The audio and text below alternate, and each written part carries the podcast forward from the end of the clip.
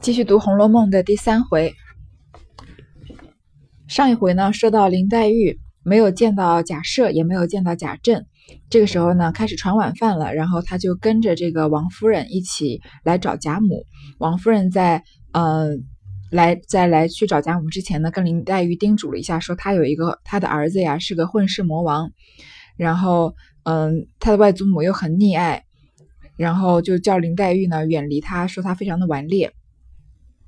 接下来呢，宝黛就要第一次相见了。黛玉，啊，不对，继续往后读啊。贾母正面榻上独坐，两边四张空椅，熙凤忙拉了黛玉在左边第一张椅上坐了。黛玉十分推让，贾母笑道：“你舅母、你嫂子们不在这里吃饭，你是客，原因如此做的。”黛玉方告了座，坐了。贾母命王夫人坐了。迎春姊妹三个告了座，方上来。迎春便坐右第一，探春左第二，惜春右第二。旁边丫鬟执着拂尘、漱盂、金帕，李凤二人立于案旁不让。外间伺候之媳妇儿丫鬟虽多，却连一声咳嗽不闻。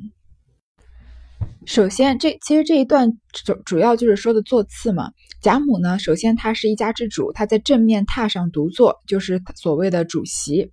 然后呢，两边有四张空椅。然后王熙凤这些媳妇们啊，肯定是没有资格坐下来吃饭的，因为他们都是贾府的人嘛，需要伺候这个贾母吃饭。王熙凤就拉了黛玉在左边第一张椅子上坐了。然后左这个时候，古时候呢是左边是叫的是上首，以左左边为尊。然后它的尊卑次序呢，在座次上呢应该是左一右一，左二右二。所以你所以这个王熙凤拉林黛玉在左边第一张椅上坐了，是仅次于这个正席贾母的位子上的最尊贵的，因为林黛玉是第一次来贾府的客人嘛。林黛玉呢就推让，你看她前面几次，呃，看到有炕，她怎么也不上去坐，一定要坐椅子。这样，她林黛玉刚来贾府的时候是非常小心谨慎的，所以她就推让。贾母就说呀：“你舅母、你嫂子们不在这里吃饭，你舅母就是王夫人，你嫂子就是王熙凤，说他们不在这儿吃饭，因为他们都是媳妇儿，之前说过了要伺候着这个贾母吃饭的，然后他们再回自己的房子吃饭。你是客，原因如此做的。”黛玉方告了座，坐了。所以林黛玉呢，就谢，就等于啊感，就是像谢恩一样，感谢了这个王熙凤，然后就坐下来了。贾母呢，就命王夫人坐了。然后呢，迎春姐妹三个告了座方上来，她们三个迎叹息呢，告了座才上来。看他们的这个次序，迎春坐右一，探春坐左二，惜春坐右二。我说了吧，这个尊卑次序是左一右一，左二右二。而迎春、探春、惜春他们的年纪呢是从大到小排的，所以年纪最大的迎春呢就坐在右翼，因为左翼林黛玉坐了嘛。然后年纪第二的探春坐在左二，惜春坐在右二。然后呢，旁边的丫鬟呢拿着拂尘、漱鱼、金帕，都是要伺候吃饭的。然后李凤二人立于岸旁不让，这个李纨啊、王熙凤两个人在旁边不让。再说一遍，李纨是这个贾珠的遗孀，然后王熙凤是贾琏的老婆。外面伺候的媳妇儿、丫鬟虽然很多，但你连一声咳嗽都听不到，因为他们贾府的规矩是非常森严的。既然饭毕，各有丫鬟用小茶盘捧上茶来。当日林如海教女以西服养生，云饭后云饭后勿待饭粒咽尽，过一时再吃茶，方不伤脾胃。金黛玉见了这里许多事情不合家中之事，不得不随的。少不得一一改过来，因而接了茶。他们呢，就是既然饭毕。这个既是寂静的寂，他们就是很安静的吃完了这个饭。因为吃饭的时候是不要说话的。然后有丫鬟呢，立刻吃完饭就用小茶盘把茶捧上来。这个林黛玉以前在苏州的时候，她的父亲林如海跟她说，要这个要养生，然后吃完饭呢，一定要把饭完完全全的吃光了，然后。嗯，等于说让肠胃消化一会儿再去喝茶，这样才不会伤了脾胃。我们今天也会这样说，就说你不要汤泡饭这样吃，这样囫囵吞枣的，这个没有给这个肠胃消化的空间，都被水这样冲下去了。所以这是林如海教他女儿的。而林黛玉来到贾府呢，看到他们这个贾府吃完饭立刻就端茶上来喝茶，她觉得这跟家中的这个呃规矩不符合，但是她因为入乡随俗嘛，所以她就一一的改过来接了茶。从嗯一开始林黛玉进贾府说她怕多说说错一句话，怕走错一步路，一直到现在这么默默的观察，不愿意上炕，要坐椅子，一直推让坐这个客席。然后看到别人喝茶跟自己家里的呃方就是呃礼数不一样，也改过来。可见林黛玉第一次刚进贾府的这个时候，这个七六七岁的小女孩是非常小心谨慎的，非常懂事的，然后很就是很愿意去迎合别人的。而往我们越往后读《红楼梦》啊，发现林黛玉越来越任性，讲话越来越带刺，有时候听她讲话，真恨不得把她嘴给撕了才好。尤其是跟贾宝玉一起的时候，就是一直的耍小性子，然后哭闹，非常的喜欢无理取闹。这其实也在后面从一个侧面反映，他是被贾宝玉爱着的。所以我们现在有句话说：“你不过就是仗着我喜欢你。”林黛玉就是仗着贾宝玉这样的喜欢，所以后面才会有这种呃任性的一些举动。当然，她的性格再往后也是有变化的。早见人又捧过数鱼来，黛玉也照样漱了口。灌手臂，又捧上茶来，这方是吃的茶。然后他接了茶呢，发现还没喝，他发现他不能喝，因为呢又有人捧了漱盂过来。原来这个第一浇茶呀是用来漱口的，不是用来喝的。然后再把手洗干净，因为吃完饭了嘛，再捧上茶来才是用来喝的茶。贾母便说：“你们去吧，让我们自在说话。”王夫人听了，忙起身，又说了两句闲话。方引李凤二人去了，贾母就是说：“你们去吧，我们自在说话。”她这个话就是说给这个王夫人和她的两个孙媳妇李纨、王熙凤听的。然后王夫人听了呢，就把这个就跟着李纨和王熙凤出去了。贾母因问黛玉念何书，黛玉道：“只刚念了四书。”黛玉又问姐妹们读何书，贾母道：“读的是什么书？不过是认得两个字。”不是睁眼的瞎子罢了。贾母问林黛玉念什么书，林黛玉说呀，她念了四书，就是四书五经的这个四书嘛。这个四书，四书是哪四书呢？就是《论语》《论语》。孟子、大学、中庸这四本书，然后古代是是这个要做官要考科举啊，一定要读的书。所以林黛玉很明显，她在苏州的时候受的不是这种传统的女性的教育，不是读一些什么《贞女》《烈女传》《女德》《女训》这样的书，而是读了四书。所以后面发现，在这些作诗啊或需要表现自己文采的场合，林黛玉常常都是独占，不是说独占，应该说她遥遥领先的。当然后面王熙凤跟她也啊。不对，后面的薛宝钗也跟她不相上下。然后林黛玉就老实说，我念了四书，然后又问姐妹们：“银叹息读什么书？”贾母就说呀：“没读什么书，不过就认两个字，不是睁眼瞎罢了。”一语未了，只听外面一阵脚步响，丫鬟进来笑道：“宝玉来了。”黛玉心中正疑惑着，这个宝玉不知是怎生个背懒人物，懵懂顽童，倒不见那蠢物也罢了。心中想着，忽见丫鬟话未报完，已进来一位年轻的公子。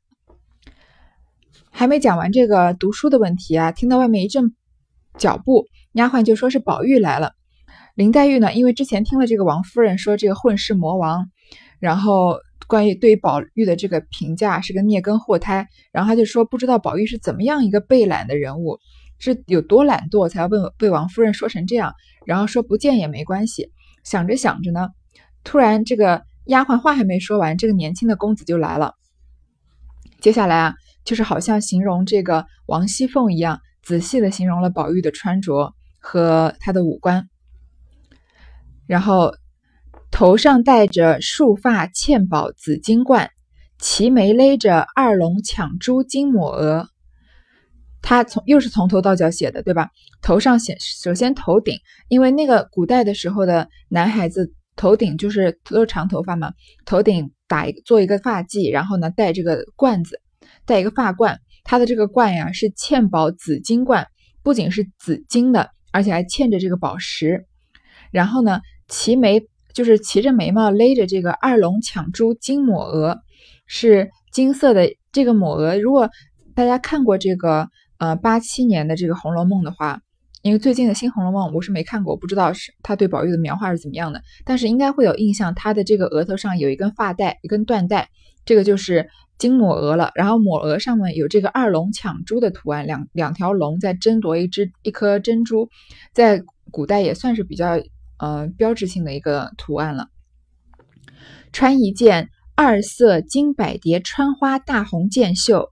竖着五彩丝攒花结长穗宫绦，他穿着的衣服呀是二色金百蝶穿花大红箭袖。首先，这个箭袖，因为古代人的袖子是比较大的，呃，所以在箭袖是在你在射箭的时候，因为要运动要骑马比较方便嘛，所以它的袖口比较收一点。那样的就是不是大摆的袖，不是水袖那种大摆的，就是叫箭袖。然后呢，上面又是。二色两种颜色的金百蝶绣着上百只的蝴蝶，又是大红色的。那贾宝玉也是这种非常热情奔放的这种穿着。然后呢，嗯，衣服上还竖着这个五彩丝攒花结长穗宫绦，就跟之前这个王熙凤那个腰带上系着这个豆绿色的宫绦，她她系的呢比较是是这种彩色的，又是攒花结，应该是不同的这个技呃工工艺。然后长穗就是穗子拖的长长的，有点像我们现在所说的这个流苏。外罩石青起花八团窝缎排穗挂，这个呃箭这个穿着穿着的有箭袖的衣服外面啊，罩着这个一个一个褂子排穗褂，也是有这个穗子在，就是有也是有流苏的。然后呢，脚上蹬着青缎粉底小朝靴，面若中秋之月。色如春晓之花，环若刀裁，眉如墨画，面如桃瓣，目若秋波。说他的脸啊，好像中秋的月亮一样，是这个圆盘的脸，就是而且又很有光泽的样子。脸上的脸色呀，好像春晓之花，好像春天的花一样，就是有这种自自带这种腮红，很有很有活力，很有朝气。环若。刀裁，我在有些版本上看的是这个鬓若刀裁，是鬓角的鬓，嗯，不知道我为什么这个版本上写的是环环，应该是妇女梳的这个环形的发髻，我就把它当做是，呃，这个版本写错了，是鬓角好像好像用刀裁出来的一样，眉毛啊好像是用这个毛笔沾了墨水画出来的一样，这么整齐，面如桃瓣，脸好像是桃花的这个花瓣一样，目若秋波，这个含情脉脉的眼睛，眼睛里面好像有这个。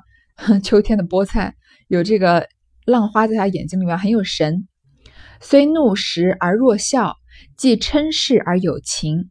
就算生气的时候，好像也是在笑，好像他在怒目瞪着你的时候，好像也是有情的。因为贾宝玉他这个呃人的个，他这个贾宝玉这个个人的特性就是有情痴这几点，对吧？所以他的从他的外貌上就能看得出来，就连他生气啊，好像都是含情脉脉的样子。项上金螭璎珞，又有一根五彩丝绦，系着一块美玉。项就是脖子，脖子上它系着一个璎珞，然后呢，又有一根五彩丝绦，是就是这个像项链，但是是用这个丝丝绸啊，这个丝绦做的，然后系着那块美玉。很明显，这块玉就是嗯那个青埂峰下面的那块石头了。黛玉一见，便吃一大惊，心下想到：好生奇怪。倒像在哪里见过一般，何等眼熟到如此？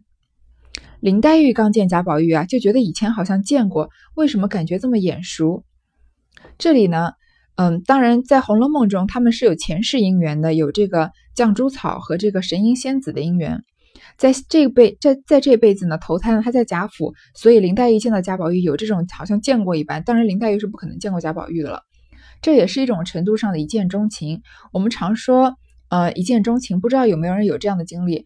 嗯，我是没有，但是，呃，我朋友是有的。所以一见钟情不是那种，你你一看到啊就电光石火，好像觉得这辈子就非他不嫁了，好像很少在这个世界上能有这样子的一见钟情。如果有这种一见钟情的话，一般都是对方长得很美或者很帅，所以你才觉得非他不嫁。嗯，一般都是看到那个人，觉得好像以前见过。就觉得隐隐的觉得好像跟这个人要有个要有一些什么牵连，发展出一些什么故事，这个就是林黛玉当时的想法。她并没有，她之前只是觉得，呃，不见这个贾宝玉也无所谓。你看他是有多被懒呢？但是一见到就觉得好像在哪里见过一样，但是也没有进一步的这个想法。只见这宝玉向贾母请了安，贾母便贾母便命去见你娘，去见你娘来。这句好难读，去见你娘来。宝玉即转身去了。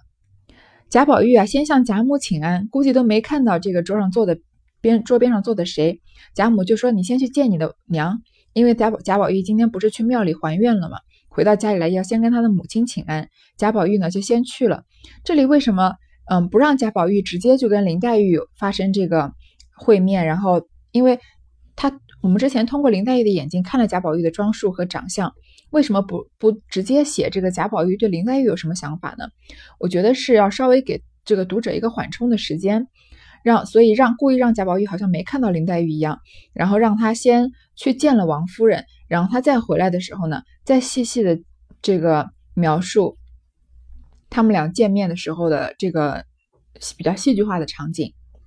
一时回来再看，已换了冠带，等到他见完王夫人回来啊，已经换了这个。装束又是好长的一段形容贾宝玉的，换了什么呢？头上周围一转的短发都结成小辫，红丝结束，共攒至顶中胎发，总编一根大辫，黑亮如漆，从顶至梢一串四颗大珠，用金八宝坠角。他的发型是什么呀？因为长发嘛，把所有的短这个。头上周围一圈就是不够长的头发，也不是短头发，不是像寸头的那种短发了，就是中长的头发，都编成小辫，用红丝带呢把它给接，就是扎起来，然后全部盘到头顶，然后跟头顶的胎发一起啊编成一根大辫，就是大辫子。然后呢，这个黑亮如漆，它如漆，它的发质很好，好像黑色的油漆那么亮。然后呢，在再从顶至梢又串了四颗大珠，就是很四颗很大的珍珠，再用金八宝坠角，给它增加一些重量，然后同时也是一种装饰。身上穿着银红撒花半旧大袄，仍旧带着项圈、宝玉、记名锁、护身符等物。好，他因为是回家了嘛，他的装装束就稍微有比较轻松一点，但是还是非常的华丽。虽然他的袄。那个棉袄是半旧的，但也是银红撒花的。然后脖子上戴的饰品呢，一样不少，项圈啊，他的玉啊，记名锁、护身符。这个项圈，宝玉之前已经刚贾贾宝玉第一次出场的时候就带着了。然后这个护身符很好理解，这个记名锁是什么呢？因为古代比较有这种迷信的习俗，怕这个小孩子，嗯，长不大就是会夭折，然后就让他们在这个庙里啊，在神的面前或者是僧道面前给他记名，当就是给他收弟子，收为弟子，不是真的去出家。只是一个名，就是名义上的而已。然后再用锁呢，把这个事物挂在这个脖子上，表示啊，这个神已经收他做弟子了，用神的命令把他这个他的名字锁住，保他平安长大。这样，下面半路松花松花散撒花绫裤腿，颈边弹墨袜，厚底大红鞋，脚上穿着呀这个撒撒花的绫裤腿，古代的裤腿是绑起来的。然后呢？古代的袜子当然不是像我们像这样的棉袜了，是这种丝绸做的比较大，也是要绑的。然后是紧边的，也是绣的比较精致的檀墨袜，厚底大红鞋，越显得面如敷粉，唇若施脂，转盼多情多情，语言长笑，脸上好像敷了粉一样，唇上嘴唇上好像涂了胭脂一样，就是唇红齿白的。然后呢，转盼多情又是情，好像。眉眼这个流转之间啊，都好像有一段，就好像含情脉脉的样子。然后讲话就算没在笑，好像嘴角也在往上翘那样，语言带笑的。天然一段风韵，全在眉梢。平生万种情思，悉堆眼角。说这个说，所以看这个贾宝玉的长相是有一点桃花眼的。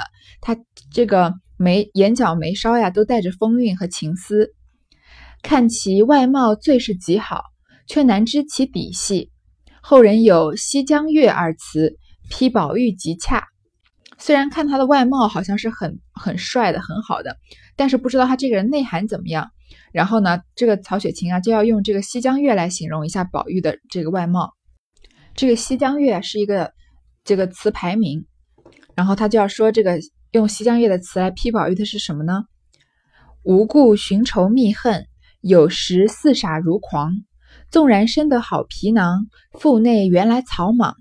潦倒不通事物，愚顽怕读文章。行为偏僻性乖张，哪管世人诽谤。富贵不知乐业，贫穷难耐凄凉。可怜辜负好韶光，于国于家无望。天下无能第一，古今不孝无双。既言纨绔与高粱，莫笑此儿形状。这个词，这段西江月，他说是用来批宝玉的，非常有意思。表面上看，如果就听我刚刚读的这一段，觉得好像是非常严厉的在批评这个人。但是如果你仔细的读这个词，然后又读过《红楼梦》的话，就发现其实是明褒明贬实褒的，是在夸奖宝玉的。我们来一句句的看看：无故寻仇觅恨，有时似傻如狂。就是无缘无故的，就没事没事找事，就觉得自己好像很愁苦，有种这个为赋新词强说愁的感觉。有的时候呢，又喜欢在那装疯卖卖傻。纵然生得好皮囊，腹内原来草莽。虽然长得很好看了，那个面容很好，但是肚子里面没有半半点学问，全都是装的稻草一样。其实，首先这个。我之前在这个有人别人在说介绍贾宝玉的时候，我就说过，贾宝玉并不是一个不爱读书的人，他只是并不是腹内草莽的，他只是不爱读四书五经那些要走仕途的书，而很爱读一些嗯这个人情世故的东西。所以贾宝玉的涉猎是非常广泛的，他绝对不是腹内草莽的人。但是嗯，曹雪芹在这里用这句话来说呢，是这个诗人对贾宝玉的看法：潦倒不通事物。愚顽怕读文章，这个糊里糊涂的人也不懂什么人情世故，然后呢又笨又顽劣，然后又不愿意读书，行为偏僻性乖张，哪管世人诽谤。他的行为啊都很奇怪，性格非常的这个有点诡异，说乖张啊，嗯，就是就是比较比较出格，比较不走寻常路这样。他不管这个世人怎么诽谤自己，怎么样给自己这个不好的评价。富贵不知乐业，贫穷难耐凄凉。有钱的时候呀，富贵的时候不知道要安居乐业；贫穷的时候呢，又受不了这种凄凉的，又过不了这个苦日子。可怜辜负好韶光，于国于家无望。把这个大好的青春啊，都给辜负了，对对国家啊，对自己的家庭都没有什么希望的，没有什么帮助，没有建没有办法建设这个国家。天下无能第一，古今不孝无双。就说。你什么这个人什么能第一呢？天下无能第一。说到什一事无成啊，他是第一名的。然后呢，古今不孝无双，又是这个，呃，这个行为行为奇这个荒诞啊，就是没有人能找出第二个。既言纨绔与高粱，莫笑此儿形状。我要在这里警告这些纨绔子弟啊，不要再不要模仿这个人这个人的样这个行为，就是不要跟他学坏。你看，从头到尾好像是没有一句在夸贾宝玉的，但是他其实是一个封建社会的一个反面，是新就是萌芽出，就是对于封建在封建社会末期萌芽出来的这种开始有自己个人性格，开始知道嗯能够识别一些就是封建社会的劣根性，然后能跟他对抗的这样的一个贾宝玉的形象。贾母应笑道。外客未见就脱了衣裳，还不去见你妹妹？贾母啊，就这个就跟贾宝玉说：“你还没见客人呢，就把衣服都脱了，还不赶快见见你的妹妹吗？”宝玉早已看见多了一个姐妹，便料定是林姑妈之女，忙来作揖。所以贾宝玉已经看出来多了一个姐妹，可能没仔细看，然后就只觉得呢，应该是这个林姑妈，就是林如海的夫夫人，也是就是贾敏了的女儿，就过来跟这个林黛玉作揖。思见必归坐，细看细看形容，与众个别。然后呢，就仔细的看林黛玉。然后接下来的这一小段啊，几乎就是整个《红楼梦》嗯写林黛为数不多的描写林黛玉的外形的，几乎就是最长的了。然后看他怎么说林黛玉的了。林黛玉的呢，两弯似蹙非蹙笼烟眉，一双似气非气含露目。他。太深两夜之愁，娇袭一身之病，泪光点点，娇喘微微，娴静时如娇花照水，行动处似弱柳扶风。心较比干多一窍，病如西子胜三分。说林黛，你看林黛玉跟贾宝玉是不是两个反面？林黛玉、贾宝玉是不笑的时候好像也在笑，生气的时候好像也是含情的，而林黛玉呢，她的眉毛没皱的时候好像也是在皱着，似蹙非蹙，就是嗯，蹙眉就是皱着眉头的意思。然后呢，眼睛没哭的时候好像也在哭，就是眼睛上面有一圈这个水光啊，似泣非泣，好像要哭不哭的，含露目，好像是含着这个露水的这样的眼睛。